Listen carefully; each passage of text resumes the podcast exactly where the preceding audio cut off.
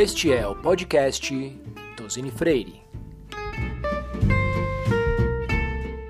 Olá a todos, meu nome é Giovanni Farchetta e eu tenho o prazer de estar aqui com vocês para conversar um pouquinho mais sobre ESG.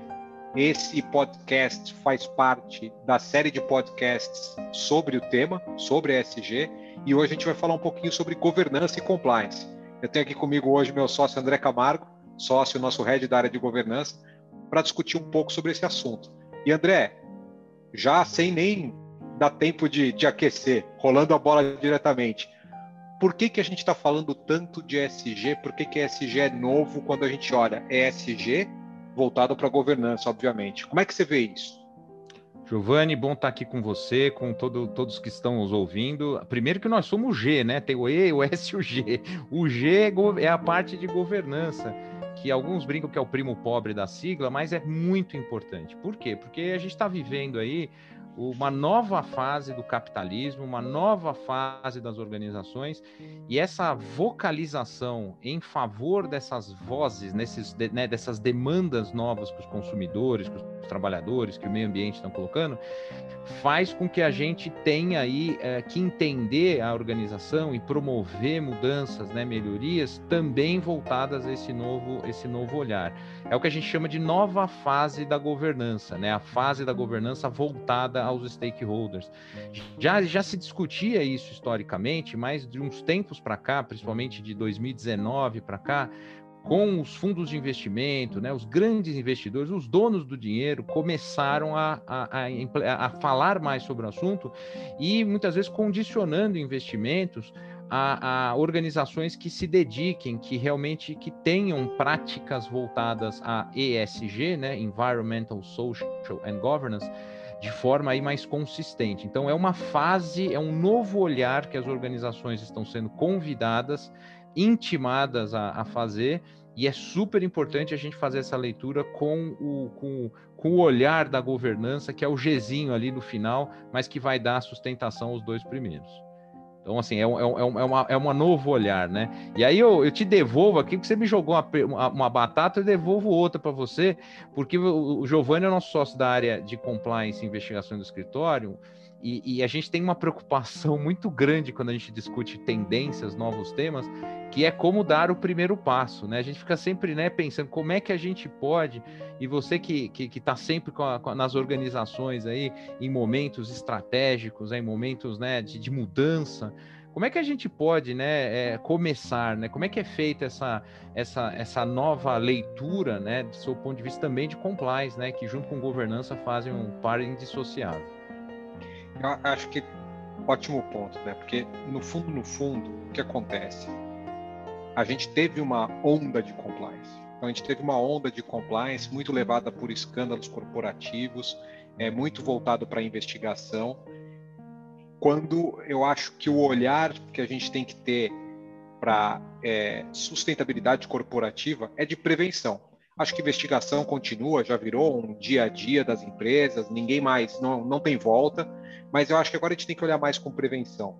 E acho que esse olhar do ESG é importante, porque acaba trazendo um novo viés na prevenção, uma prevenção que não só, olha, evita problemas e tudo mais, mas que traz valor para a empresa e para a sociedade também ao mesmo tempo. A gente está falando de perenidade corporativa, no fundo, no fundo. Então, é que as empresas continuem exercendo sua função.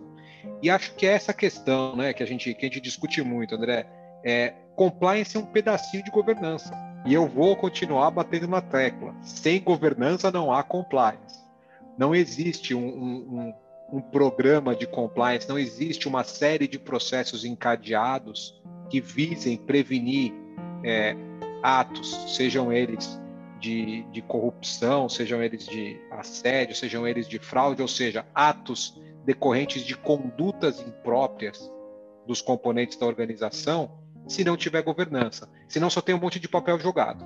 E não é o que a gente quer fazer. Então, a ESG também traz essa nova verificação. Né? Quando você olha a governança de um jeito diferente, você acaba olhando também compliance de um jeito diferente. E como você falou, né? Como que a gente faz para tirar isso do chão? Eu acho que o primeiro passo aqui quando a gente discute isso é entender riscos, porque para mim, do jeito que eu vejo, compliance é você ajudar a empresa fazer negócio com menos risco. Então, conhecer seus riscos, apontá-los e endereçá-los. Então, tudo passa aqui por conheça o seu risco, entenda o meio em que você está. E aqui um pouco mais, não só né, de saber risco geográfico, risco de indústria, mas também como você falou, André, em que comunidade você está inserido. E a partir desse ponto, você constrói as suas práticas em compliance e você constrói a sua estrutura em governança. Aqui, como você falou, pegando só o G dentro do E e do S, que os nossos, nossos sócios vão falar mais sobre isso no, nos outros podcasts. É, então, a primeira questão é, não consegue fugir da primeira questão de estrutura. Então, monte sua estrutura específica de compliance. Né? E isso passa, veja os riscos, crie o que você precisa de política, sem ter muita política, né? Também não é para ter um monte de política. O segredo não é ter muito, o segredo é ser eficiente. Então, faça o que é suficiente para você endereçar seus riscos e aí coloque tudo em volta disso. É, é, mais ou menos como você vê também na governança, André? Esse é a estrutura, é o começo de tudo aqui? É, começa, você tem toda a razão, a, a, o olhar da estrutura, até porque a estrutura é mais visível, né? Ela se comunica com o mundo exterior melhor, então uma, uma, organização que sequer tem uma estrutura que apoie essa nova fase, então você tem que fazer um assessment, né? uma verificação de vulnerabilidades, de repente o problema está na estrutura, mas o problema pode estar, tá, às vezes, na, nos processos internos, né? Em como, como, como essa governança nova vai ser comunicada. E acho que, que mais um ponto é pessoas, né? Não é todo mundo que gosta do tema, né? Tem, um, tem fiéis em, em, em aumentando nessa igreja aqui, mas a gente tem um problema que é uma resistência muito grande de pessoas que pensam no curto prazo, pensam de forma até egoística no mundo empresarial. E o outro ponto é a cultura, né? Como é que eu vou disseminar isso numa organização? A gente tem essa dificuldade que é a, a, a, como, como fazer essa implementação de, dessa onda ESG. Eu acho que passa por esses quatro pilares, né? Estrutura, processos, é, é, pessoas e cultura, como você muito bem falou. E isso começa, né, inicialmente, com uma avaliação boa de riscos. E o risco não só pelo lado negativo, e sim como oportunidades. Que você está deixando na mesa que o seu concorrente possa estar tá aproveitando neste momento. E é um momento bacana, porque nós estamos em momentos pandêmicos, né? E é uma, uma dica que a gente tem, tem dado e recebido, que é de olhar mais essa, essa questão com carinho caminho para sair diferenciado já nesse momento pós-pandemia que esperamos em breve a gente viver, né? Então, assim, é, é, eu concordo com você e com essa, com essa matriz aí a gente consegue mapear bem a, a parte negativa e as oportunidades que a gente possa a, aproveitar nessa nova onda. André, eu queria te provocar um pouco dentro disso. Vamos lá, acho que a gente falou de estrutura, não tem discussão. Se você não estrutura e você não planeja, você não executa bem. A gente falou de processos, ou seja, a gente ter é, revistos os controles e as políticas corporativas, ou seja, quando a gente olha e deixa os processos em dia acompanhando a estrutura que a gente colocou, mas eu queria falar um pouco mais de estrutura é, mais voltado para pessoas e cultura. Em compliance, André, a gente sempre fala o seguinte: olha, eu preciso que os valores, a companhia tenha valores claros. E aí, quando a gente fala de compliance na questão de conduta, que a conduta que eu espero na companhia esteja clara, tem que ter evidente. Passando para isso, você passa isso para organização não só no que você faz para fora, mas como você escolhe as pessoas que entram. Ou seja, você tem que escolher pessoas que são alinhadas. E aí você constrói, com base nisso, você ou constrói, né, se precisar, ou você dá continuidade a uma cultura corporativa. Porque compliance nada mais é do que o comportamento das pessoas que estão, dos profissionais da companhia, e a cultura corporativa alinhadas. Né? Porque a, a, a, você tentar, uma empresa que não tem uma cultura de compliance, e aí eu vou me arriscar aqui e você vai falar assim, não, uma cultura de governança não consegue implementar isso daqui, tirar isso aqui do papel, que é um dos cuidados que a gente tem que ter aqui, né, André? A questão de, ok, estamos tentando fazer, mas o negócio não existe. E aí entra um monte de coisa em pessoas, né? Desde a seleção até mesmo a remuneração dessas pessoas, que é uma coisa que hoje é muito solicitada também pelos stakeholders, né? O entendimento disso e a quantificação, até as métricas que podem causar os problemas de compliance também, como a gente já tem visto nos, nos anos. Então, vou te devolver essa bola aí e aí a gente já pode também passar para nossos mensagens finais. Ô, ô, Giovanni, você sabe, a gente tem discutido isso muito aqui, que são as chamadas culturas tóxicas, né? Aquilo que normalmente vai contra o que a gente está falando. Então, uma cultura da oralidade, né? Empresas que são muito informais, ou uma cultura de baixa meritocracia, é, uma cultura, por exemplo, de curto prazo, né? Culturas que são contra tudo que a gente está falando nessa, nesse nosso bate-papo aqui. Então, o que você está falando é, é uma leitura super importante, porque é, se você não tem as pessoas certas, se você não as incentiva corretamente, se na meta delas não tem ESG, como é que eu posso cobrar um resultado sem ter as pessoas devidamente instruídas e monitoradas e incentivadas para tanto. Então, assim, é, é, tem gente que quer começar a, abanando o rabo, pegando o rabo e esquecendo o cachorro, né? Então, assim, vamos ver quantos projetos tem, quantas coisas bacanas. Não, pera só um minutinho. Como é que você estruturou a, a mão de obra? Como é que você montou os times tal? Então, você está falando é super importante que, que, que, sem isso não vai chegar nunca numa cultura de ESG, né? E isso é muito bacana porque as novas gerações que estão chegando né, na, no mercado de trabalho são gerações mais exigentes sob este olhar. Então, se você souber potencializar isso, é, isso numa leitura, num assessment, a gente consegue ver. Então, um exemplo simples: como é que você pensa em sucessão na sua empresa, nos seus cargos? Isso tem um olhar de gente, tem um olhar de longo prazo, tem um olhar confiança para o mercado, porque você sabe que está sendo bem cuidado aí o processo de é, sucessão em geral.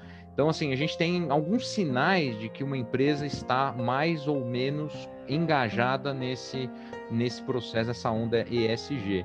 Mas como a gente pode, né, nem tudo são flores, né, a gente tem que colocar algumas, alguns alertas aqui para todos que nos ouvem. Primeiro, gente, isso aqui não é um trabalho de curto prazo, tá? Não, você, não, é, é, você não vai resolver em um mês todo, todo esse assunto. Você tem que planejar, você tem que estruturar, é, um, é algo de médio e longo prazo. Tem que olhar, por exemplo, a questão de, de métricas né, de desempenho, a gente tem que achar indicadores, porque senão essa conversa fica muito aberta e é super importante você medir esse tipo de evolução em compliance, né, Giovanni? Depois eu te devolvo aí. A gente tem, tem muito disso isso, né? Que, que, que é, é, é saber o que, que eu estou fazendo realmente está sendo cumprido, está sendo, está evoluindo. Então, assim, é, tem a questão do investimento, o que a gente está falando aqui vai demandar investimentos, e, e, esses são, não falo nem de custo, mas investimento, porque é, é, isso realmente vai trazer médio e longo prazo resultados. Então, assim, a gente tem que tomar certos cuidados com governança, né, em geral. Quanto mais falando de ESG, né? Cuidado para não ficar no mundo esotérico, tem que ficar muito pé no chão, medir, comunicar bem, né? Ter algo, o realismo da, da nosso assunto aqui, ele é fundamental, sob pena de perder até a credibilidade desse movimento. Não sei, na sua visão aí de compliance, aí se você, se, se, se isso realmente é uma dificuldade. A gente tem muita dificuldade isso nos projetos de governança, justamente por conta desses, dessas pequenas pequenos, pequenas ressalvas aí nessa nossa, nesse nosso ânimo de fazer esse, essa mudança de patamar.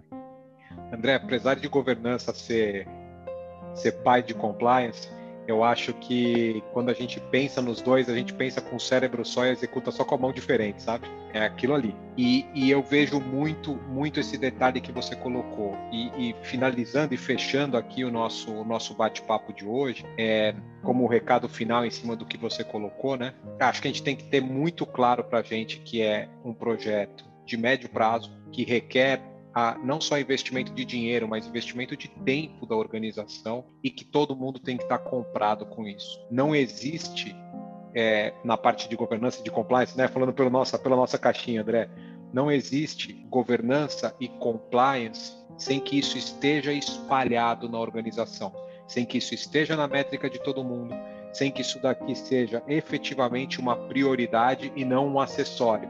Não é para fazer um brilhareco isso daqui tem que ser parte da estratégia da companhia. Então, com isso, gente, eu queria agradecer. André, você tem uma mensagem final? Vi que você eu queria agradecer, eu só queria agradecer e dizer que esse é um dos trend topics, né? Aliás, acho que é o trend topic de 2020 e 2021 e 22. É, é, é algo assim, é, é um caminho sem volta, né? O que a gente está discutindo aqui, a riqueza, aliás, dessa série de, de podcasts, é para a gente tentar é, é, consolidar né, essas visões né, de vários de nós né, do escritório, a gente tem visto isso em vários clientes, várias oportunidades, Então, eu queria só agradecer, Giovanni, pelo, pelo convite para a gente falar sobre esse tema tão apaixonante.